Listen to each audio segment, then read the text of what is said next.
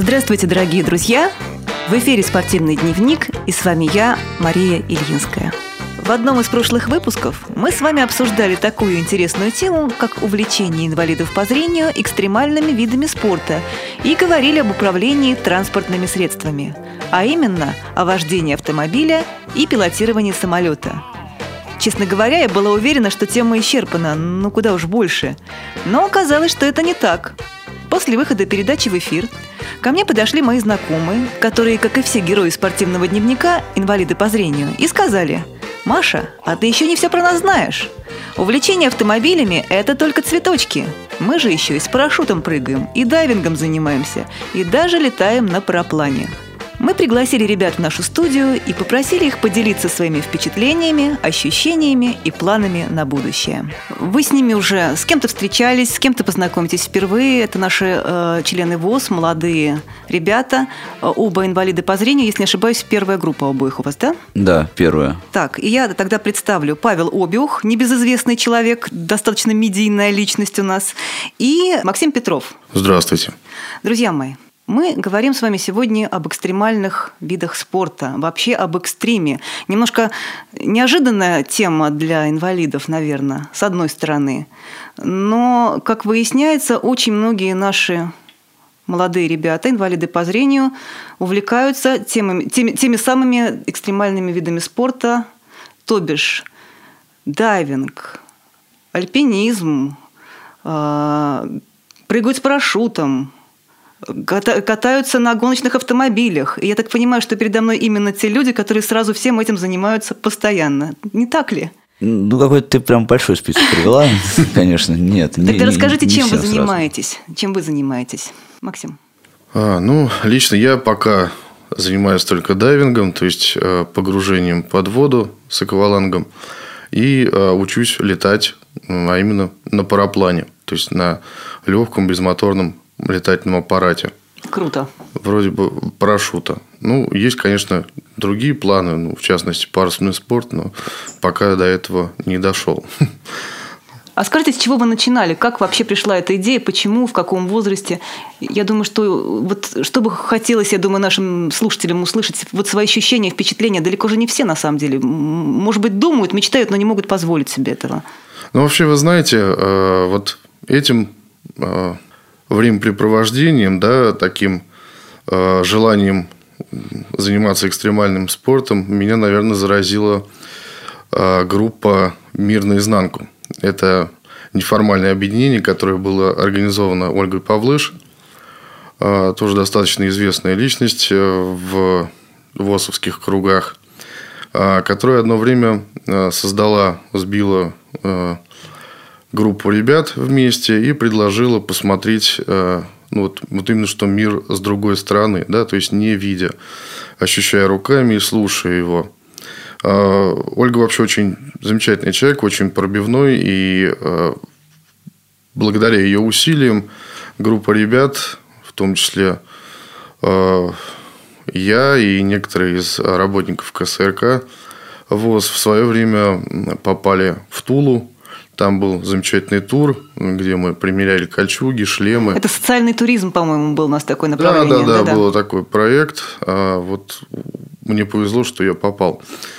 А, и там же мы ходили в замечательный зоопарк, где нам давали в руки живые змеи, черепах, там, лягушек, все возможное. Что тоже можно приписать к экстремальным видам спорта, как ну, я вот, понимаю, вот, Знаете, почему я об этом заговорил? Потому что, в частности, я держал в руках австралийскую жабу агу. А она, вообще говоря, выделяет слизь токсичную, которая э, влечет смерть за собой. Ну, дело в том, что в зоопарке она, конечно, была лабораторная, да, то есть угу. жила, в общем-то, в аквариуме и слизь особо не выделяла, она к людям привыкла. Но вообще вот соосознавать э, то, что ты держишь ядовитое животное в руках, это очень интересно. И плюс ко всему она очень сядилась, раздувалась, там, и это так страшновато было. Но вот, видимо, ага действительно стала тем самым вирусом, который мне передался. И дальше с ребятами, вот в Ярославле, к сожалению, я не поехал, но мы попали в Самару, э, в Самарскую Луку. Опять же, с Ольгой там были палатки, там были байдарки – там были элементы, скажем так, спортивного туризма. То есть для нам сделали переправы, нам показали, что такое страховочные подвески, шлемы. И мы, в общем-то, переправлялись, э, ну, понятное дело, между деревьями. Никто бы во враге и на горы нас не пустил, но, тем не менее, это было тоже интересно. Э, и достаточно экстремально. Экстремально, да. Действительно было экстремально, потому что это тяжелый физический труд. И, несмотря на всю страховку, это действительно риск. Вот оттуда все и поехало, понеслось. И тут, э, ну, жизнь свела нас давно уже, чему я бесконечно благодарен э, с Павлом. Мы, собственно, можно сказать, одноклассники, ну, одношкольники, это уж точно. Э, знаем друг друга где-то там с 93-94 года. Вот. И э, в то время Павел работал в организации «Перспектива». И тут как-то он позвонил и вот рассказал, что э, к ним обратились люди, тренеры по подводному плаванию Александр Жиглов и Дарья Портнова, которые хотели бы учить людей с физическими ограничениями подводному плаванию. Ну, я так понял, ребята в основном ориентировались, конечно, не на незрячих. Э, в основном акцент делался на... Опорников, вероятно. Опорников, да, и вот э, инвалидов по слуху. Э, группа создалась, хорошая, 12 человек, и, в общем-то, все на первый ныр, как мы говорим, пришли, то есть на интродайв, это вводное занятие, вводный курс. А, вот. Но потом группа распалась ну, по, по множеству причин. На самом деле не хватило организаторских способностей у кого-то где-то. Я не имею в виду перспективу ни в коем случае. Я имею в виду, что ребята, взяв толчок хороший от перспективы, прыгнули вверх, пошли в министерство культуры, обратились в Министерство обороны, то есть они искали деньги, искали средства на проведение занятий, понимаете, все это достаточно дорого стоит, в том числе да, конечно. вода, и но там не хватило организаторского ресурса, не хватило денег, поэтому а, группа рассыпалась, и остались только вот фанаты. Ну, честно сказать, я один и остался, в общем-то. Сначала нас было двое, еще была Елена Евдокимова, а, тоже инвалид по зрению, с таким очень-очень плохим зрением. Ну, потом по некоторым причинам и она ушла. То есть остался я один пока. Но вы преданы, да? Ну, я Дайвингу? просто, понимаете, я заболел, загорелся, я фанатею, мне все это снится. Я сколько могу трачу на свое снаряжение, на занятия. Э, и в этом смысле мне, конечно, очень помогает то, что Саша Жеглов, э, мой тренер и дайв-мастер, не берет с меня денег ни копейки, то есть я оплачиваю только воду. Вот. Но это все технические детали. В общем, самое главное здесь, что началось все именно с жабы Аги и э, с Паши Обил. Вот.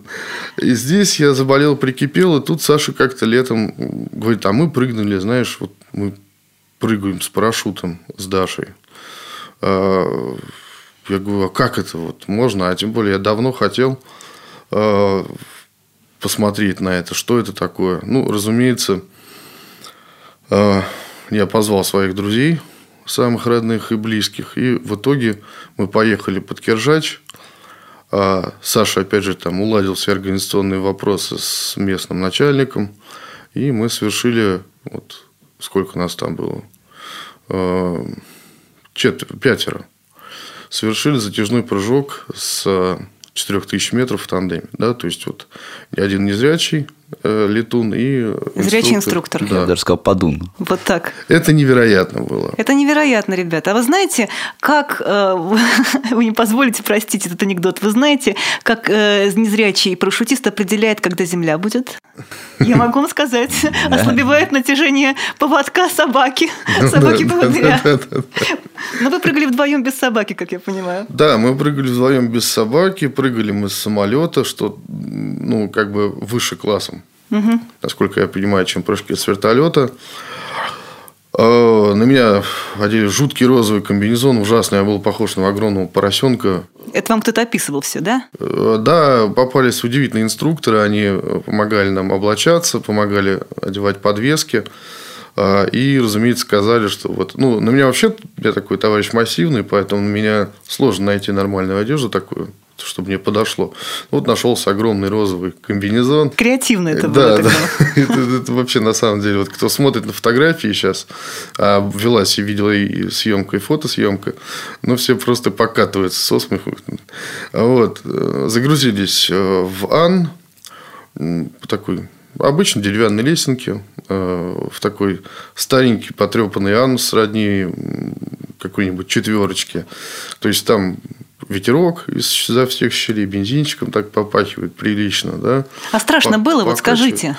Вот в самолете не было страшно ни капельки, вот это честное слово. Вот э, сидели, инструкторы нам как-то до них сразу вот этот момент, э, ну, сказать, дошел, сразу начали объяснять, что вот мы там пролетаем завод сейчас, мы сейчас вот уходим на спираль, поднимаемся на такую-то высоту.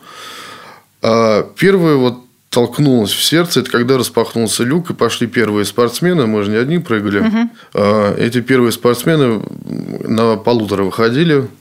Вот, вот тогда толкнулось уже что-то такое по-настоящему. Потом э, пришлось, уже не до того было, потому что нужно было садиться на колени к инструктору, пристегиваться к его подвеске. Все это ребята сделали сами, все это абсолютно надежно. Э, Они рассказывают, что вот 2,5 тонн на, раз- на разрыв держат эти карабины, то есть карабины 4, совершенно не страшно, ты не оторвешься и так далее. И второй момент, когда мимо прошел мой друг, да, я уже не помню, там первый прыгал, Сережа, наверное, брат мой, потому что он тяжелый, а тяжелый выходит первыми всегда. Вот, и постучал меня, типа, вот, я пошел. Вот тогда уже стало, да, ёкнуло сердце, что-то внизу в животе скрутило так, можно сказать, холодный ком такой появился. Но было еще ничего э, до рампы. Дошли до рампы, крик повис, ну, нужно принять особое положение. И крик инструктора пошел. И вот, вот этот выход, вот, вот это да, конечно, потому что попадаешь в плотный, холодный, режущий поток, который а, ударяет тебя в лицо и в грудь с огромной силой. Ну, вот ощущение такое, как будто ударили кулаком, не знаю, ну, мягким, конечно, кулаком, да, там, кулаком в подушке, но вот именно что кулаком. И первые там 3-4 секунды я вот, например, было очень страшно, потому что я понял, что самолетик-то улетел. Ну да, назад-то не вернуться. А вниз 4000. э, И Сережка у меня такой он, домашний мальчик. И как бы я испугался за него, думаю, как он это перенесет, потому что напряжение растет с каждой секундой, буквально разгон вниз, да, несмотря на то, что у инструктора открывается небольшой трехметровый парашютик стабилизационный, чтобы не вертело в потоке, все равно это как бы... Я про это и не знал, кстати, мне потом рассказали. Растет напряжение, увеличивается скорость. То есть, э, ну, чтобы было понятно, к моменту раскрытия парашюта полторы тысячи метров. Вот наша с инструктором скорость достигла 250 километров в час.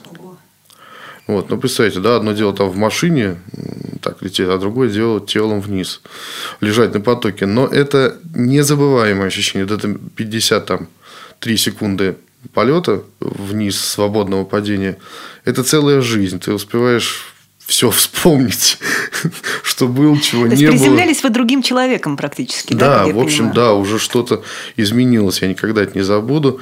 И вот на полутора тысячах хлопок, тишина и голос сзади. Ну, ты повиси, а я тут свои дела поделаю. Вот. Ну, и, значит, посадочка, потом мягкая, на ноги инструктора. Все это. Вот, по-моему, Паш, тебя по, по траве покрутило, Ну я да? Там же не пожестче не было. мягко. Как это было? Ну, там, ну, это просто как бы нюансы, как бы, да, связанные это, там с посадкой, потому что на парашюте, в отличие от параплана того же самого, да, ну, на ноги приземлиться не- нереально, Поэтому э, в- при прыжке в тандеме приземление происходит на ноги инструктора. То есть человек, который находится, вот, э, который не инструктор. То есть мы, да, и он должен ноги поджать так, чтобы э, посадка была на ноги инструктора, потому что четырехногая конструкция, она просто неустойчивая сама такая получается. Вот. Ну и просто при, при моей посадке нас просто там, ну, видимо, был какой-то там то ли порыв ветра небольшой, то ли еще что-то, нас там просто прота- протащило по земле немножко. В общем, в итоге я проехался на инструкторе как на санках, на немножко вот на ногах так. Ну, я, конечно, Паша резко подставил руки, чтобы не раздавить человека. Просто, ну, жалко. Вот. А, и совершенно спокойно мы там проехали 2 метра где-то на попе, на инструкторской, и встали. А, а Паша, видимо, порыв был, потащила парашют и их вот покатила по земле. Ну немножко. да, но это безболезненно. Ну, это безболезненно, да, насколько я- Вообще, Так. знаете, Д- травмы, адреналина. травмы были у кого-то из ребят, из наших, кто так вот пытался прыгать? Нет, э, травм не было. Э, значит, что касается прыгания вообще с парашютом, я так понимаю, что мы, наверное, ну, мы не первые, это определенно. У меня есть знакомые друзья, которые прыгали уже в тандеме, да, незрячие. Есть такой прецедент на Украине, был групповой прыжок, правда, прыгали они э, вообще на воду, приземлялись, там были только незрячие группы. Да, причем, когда мы об этом заговорили с инструкторами на аэродроме, они сказали, с ума сошли. Это опаснее в тысячу раз. Прыгать на воду, Да. приземляться? Да. Потому что может накрыть э, куполом, а извините, купол э, площадью 80 квадратных метров, из-под него еще нужно выплыть, уметь. Но, тем не менее, товарищи занесли в книгу Гиннесса, рекордов Гиннесса, как я понимаю. Да, знаю. И опять же слушал интервью с Юрием Кочиновским, насколько я помню, это председатель первичной организации в Одессе. Он тоже, значит, занимается парапланерным спортом и прыгал с парашютом. Но у него было все гораздо интереснее. Это вот тому, это вот то, к чему э, я буду стремиться. Он прыгал один э, с ведением по рации. С ним прыгал человек рядом, просто на отдельном парашюте, и он прыгал один. Но они, насколько я помню, прыгали все-таки с полутора тысяч. А, И вели просто по рации, то есть просто подсказывали, куда нужно направлять парашют. И как сгруппироваться, чтобы Да, нормально и как приземлиться одному, сгруппироваться, да? чтобы нормально приземлиться. Ну, правда, вот почему-то Юрий, в- выступая в передаче на радио Рансис, говорил, что не советует незрячим прыгать. Не знаю почему. Мне кажется, незрячие могут это делать. А более того, делают. Во Владивостоке был э, такой значит, случай, тоже ребята прыгали. Правда, информации оттуда мало, мы пытались связаться с ними. И, по-моему, не тотально слепые они были, да, с остатком? Э, Нет? Там были и тотально слепые, и с остатком ребята. А а в Англию мы когда позвонили, вернее, не мы, а это уже отдельная совершенно история, это замечательный человек Юлия Аверьянова, э, Пашина коллега по работе. Бывшая моя коллега Да. по работе, я уже в перспективе не работаю. Ну да. Э, И э, она тренер по парапланам. Она сама занимается парапланным спортом достаточно давно. э, И, ну, в общем, мы попросили нас тоже научить. Так вот, когда мы завязались вот еще на эту историю... После, после, значит, небо звало, манило и звало, небо, и после... небо манит и зовет, и в И эти после парашюта это захотелось было- параплан. Да. Это, Маша, еще было стечение обстоятельств, на самом деле, потому что мы прыгнули с парашютом, да, и буквально просто там через, через неделю я познакомился вот с Юлей, а еще через две недели просто мы ехали с Юлей вот в автобусе, она говорит, а не хочешь полетать? Да Я легко. говорю, да конечно, хочу, Юля, я только что с парашюта. Вот. Ну и мы с Максом прям в эти же выходные радостно и полетали. Ну вот рассказывайте, как вот это происходит. Сейчас, секунду, если можно, я закончу. Вот а, когда мы завязались на это дело и полетали, Юля таки дозвонилась там до англичан, коллег, каких-то знакомых. Они вообще во- сказали, мы вообще не понимаем ваших проблем. У нас здесь слепые летают в термических потоках на парапланах, у нас там прыгают с парашютом совершенно спокойно. Это не проблема вообще. Там, э, а у нас вот, к сожалению, все на стадии ну, таком, в зачаточном состоянии у нас не хватает э, организационного момента. Нужно, чтобы кто-то это взял под свое крыло и держал в руках. Ну, э, я думаю, вот про наш полет тандемный на параплане расскажет Паша. Вот, так будет даже лучше. А То я уже много болтаю. Паш, давай. Я, я же что я просто, я просто посижу здесь. Нет-нет, слушаем. А, ну, в общем, да, все началось, собственно, как я уже говорил, да, это замечательный совершенно человек, Юлия Аверьянова, она м, занимается парапланом уже 10 лет. А, есть э, клуб под Москвой, вот, где вот эти вот ребята, собственно, за- занимаются. И она предложила нам, а, точнее, она предложила мне, я уже как бы связался с Максимом, полетать на, на параплане. Ну, параплан, в отличие от парашюта, да, это такой более философский вид транспорта. А подробнее, чтобы наши слушатели знали, о чем речь. Да, нет свободных падений. А, Параплан – это с- относится он к сверх, сверх, сверх малой, сверхлегкой авиации. Э, параплан выглядит как, э, ну, условно говоря, он выглядит как парашют, крыло парашюта, да, не, не купол, это крыло. И в сложном состоянии, собственно, да, чтобы было понятно, что это действительно сверхмалая авиация, параплан умещается в рюкзаке. Есть парапланы, вот у Юли как раз горный параплан есть, который умещается, например, просто в дорожной сумке в сложном состоянии. Ну, удобно, но тяжеловато. А тема хороший, собственно, вид спорта, потому что снаряжение здесь занимает 6-10 килограмм.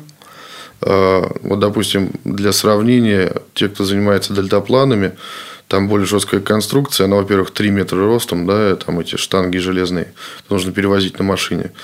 А во-вторых, это весит порядка 30, там, 32 килограмм. То есть, ну, подумайте сами, что легче носить в гору, да? Ну да, параплан на самом деле весит вот около 15 килограмм, там вообще нет никаких жестких конструкций в параплане. Да, собственно, он состоит вот из крыла непосредственно, да, строп и, да, и подвесной системы, да. А, здесь не совсем квадратное крыло, это скорее огурец, такой только очень такой симметричный, эллипс, да. э, симметричный э, только огурец, то есть он расширен в середине и сужается по бокам. Состоит из двух полотен, которые прошиты так называемыми нервюрами, то есть стенки э, которые делят параплан на секции. А, не будем углубляться в технические детали. Самое главное, что сзади параплан шит плотно, как пододеяльник, а впереди он имеет воздухозаборники. То есть, полотно, два полотна эти расходятся. Между ними просто дырки, туда воздух проходит совершенно свободно. И рука может пройти, и нога человеческая, в общем, при желании. И вот к такому крылу крепится э, много-много строп. Они ветвятся, снизу их четыре ряда, ближе к человеку, а вверх они до крыла они ветвятся, и их там очень-очень много. А, и, как Паша сказал, действительно, э, подвесная система, она здесь особенная. Дело в том, что если у парашюта парашютная подвесная система – это просто ножные обхваты, а на спине ровный такой лоскут кожи, который э, застегивается ремнями на плечах, и э, от этого лоскута, от спинки, да, идет ремень вперед, который застегивается на груди и на животе. А, то в этом случае мы несем как бы на себе кресло, ну, мягкий стульчик фактически. То есть у нас тоже ножные обхваты, плечевые обхваты – грудные, но сзади не просто вот лоскут, спинка э, кожаная, а вот практически маленький стульчик. Вот. Если прыгая с парашютом мы висим в подвеске, то здесь мы после разбега и подъема мы просто садимся в маленькое удобное креслице. Очень удобное, оттуда не вывалишься. Сидишь как в люльке буквально. Вот, вот тем отличается, значит, э, подвеска парашютная и парапланная. Вот это надо иметь в виду. Почему? Потому что способ разный э, подъема вот этих крыльев. То есть, если мы с парашюта с парашютом мы прыгаем с самолета или с вертолета, да, то параплан мы разгоняем ножками. Ну, наверное, дальше, Паш, тебе слово. Я просто так подробно поясняю технические детали, чтобы было вот понятно. А, приехали мы на вот это вот поле, да, как Максим сказал, парашют мы разгоняем ножками, как шутят сами парапланеристы, да, что все парашютисты просто счастливы летать с, пара, с парапланом, потому что это парашют, который раскрыт еще на земле. Вот. А, и так как у нас гор нету э, в Московской области, к сожалению, а вообще, конечно, с парапланом удобно и хорошо летать, разбежавшись э, с, какой-нибудь горы или высокого холма. Да, поэтому здесь на, на ровной поверхности используется лебедка, э, которая, которая пристегивается, собственно, э, пилот. Да, ну мы летали на параплане тоже в тандеме с инструктором, соответственно. То есть нас пристегнули к этой лебедке, она где-то с километр длиной, наверное, вот. Взлет осуществляется следующим образом. Э, лебедка начинает натягиваться со страшной силой, да, и ваша задача упираться в землю ногами как можно, как можно сильнее. То есть вот э, в этот момент нагоняется вот эта самая инерция, которая позволит вам да, набрать вот эту скорость 25 км в час, необходимую для подъема. Вот лебедка натягивается, вы, значит, упираетесь, в это, когда, все это, когда все это уже достигает какого-то максимального пика натяжения, э, инструктор командует «побежали», вы резко срываетесь с места и начинаете резко бежать. А, процесс происходит следующий. Крыло, разложенное сзади, сзади вас, да, а, когда вы начинаете двигаться вперед, оно поднимается, воздухозаборники наполняются воздухом, да, соответственно, крыло, крыло, крыло наполняется и поднимается, это, это позволяет ему подняться ему вверх, да, когда вы достигаете определенной скорости, при помощи вот этой лебедки вы поднимаетесь, и лебедка забрасывает вас на определенную высоту, но это где-то порядка 300 метров. Ну, впечатляюще все равно, 300 метров, это, это здорово. Ну, вообще, вообще э, на параплане можно подняться, но это уже такой мега, мега рекорд, да, где-то в районе вот люди поднимались 5000 метров. Мгм, да. Да, но это, естественно, должны быть условия, это параплан совершенно там особенный, и все, и все прочее, и прочее, и прочее. Еще раз только вмешаюсь и поясню э, техническую деталь. Э, Мы так можем запутать с тобой э, радиослушателей. Дело в том, что мы летали в тандеме. Да, я сказал. инстру- За нами не сразу лежит крыло, а за нами стоит инструктор, который к нам пристегнут тоже в своей подвеске. И, собственно, крылом во время такого демонстрационного полета управляет он. Разумеется, когда вы занимаетесь э, вот этим один, да, то никакого инструктора рядом с вами нет и нету э, никакой подвески тоже второй, да, только есть вы и крыло сзади. Ну и разумеется, в нашем случае крыло было большое, так называемый круиз э, параплан, он поднимает э, вес там больше 260 килограмм. Вот. Ну, разумеется, чтобы поднять двух человек, именно такой нужен эм, размах достаточно большой. Размах крыла 45 квадратных метров примерно. Ну и, в общем, что касается самого полета, да, нас забросили сначала Пашу, да, потом меня на эти 300 метров с инструктором. И инструктор сбросил лебедку, конец, который был пристегнут к подвеске. И дальше мы парили. Ну, вот Ну, ощущения у всех разные. Вот какие у тебя, Паша? ну, у меня... Спасибо за вопрос, Максим. А, На самом деле, вот э, эти два события, они произошли практически одновременно, да, и меня вот многие спрашивают, да, вот в чем разница между парашютом и парапланом. На самом деле, вот я для себя понял такую вещь, что в, вот в прыжке с парашюта, со, с парашютом, а не с парашюта, конечно же, Мы поняли. да, Мы поняли. да, это просто сам себя поправляю. А, Самое, наверное, вот такое эмоциональное воздействие оказывает именно вот процесс свободного падения. Вот эти 50 секунд, когда вы падаете вниз.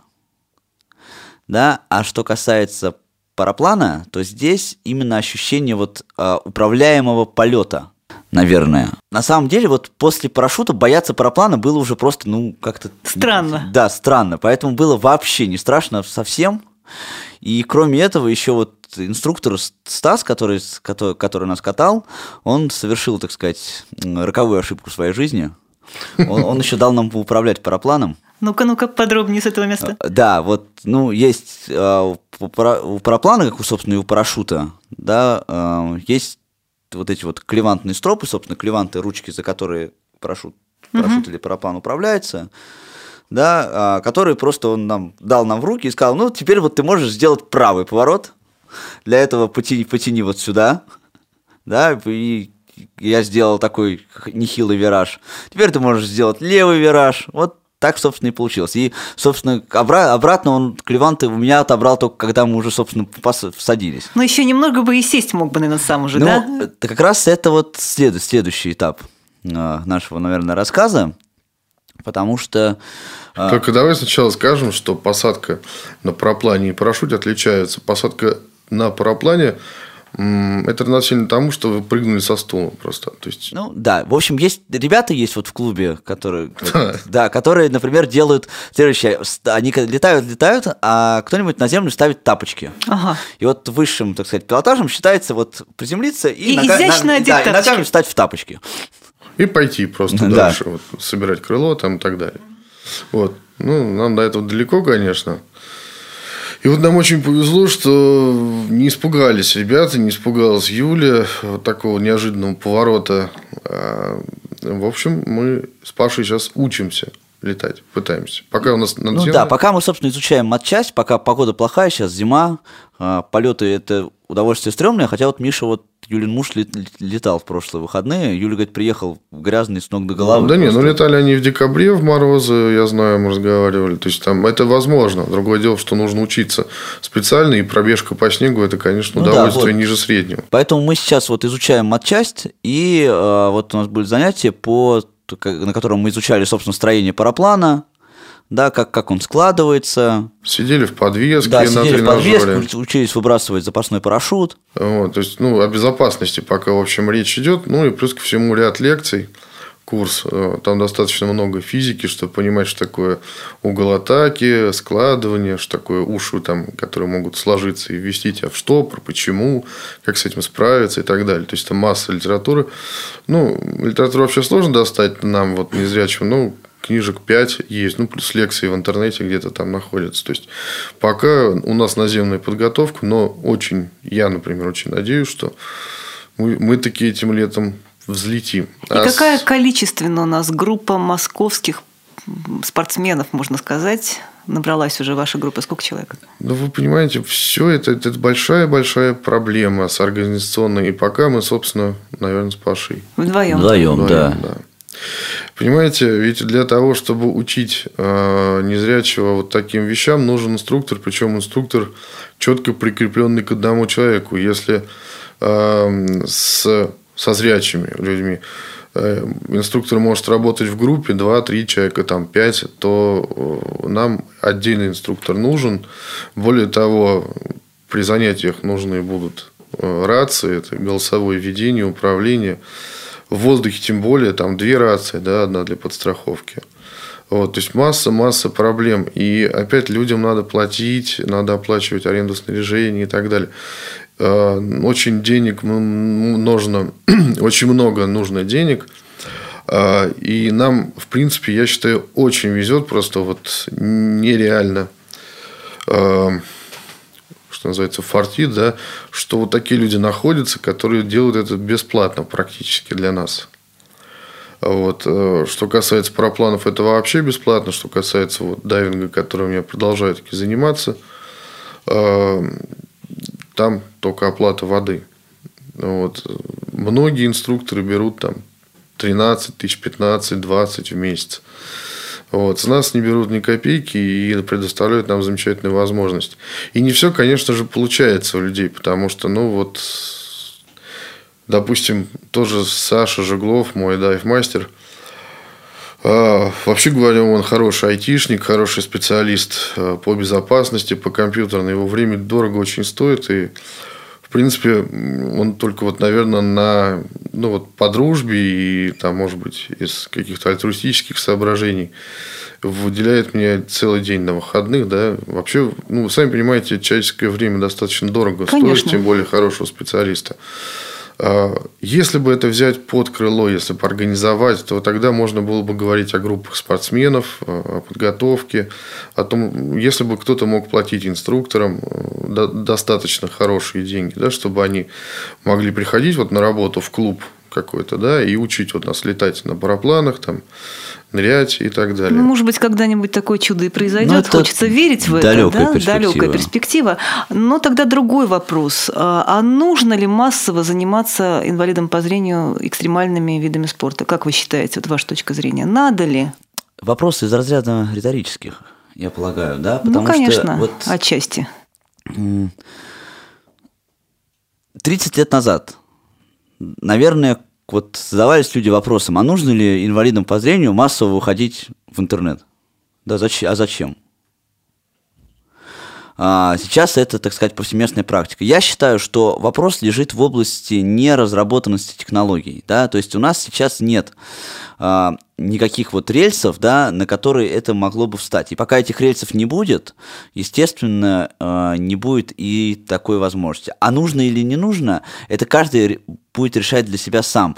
Важно, чтобы была такая возможность. Да, я, в общем, хотел сказать, что я, например, считаю, что очень нужно, потому что это придает яркость, вкус жизни, а многие из этих занятий просто полезны. Например, а, тоже подгружение под воду, это, во-первых, постоянное дыхание кислорода, кислородом, что очень помогает.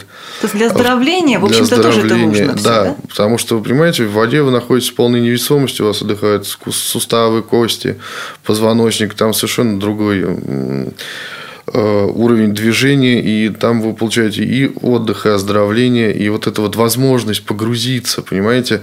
Это же совершенно замечательно чувствовать себя человеком, который может нырнуть на 15 метров, Э, и поздороваться за руку с тем же там, товарищем нашим знаменитым Ярошенко. А это есть такая возможность.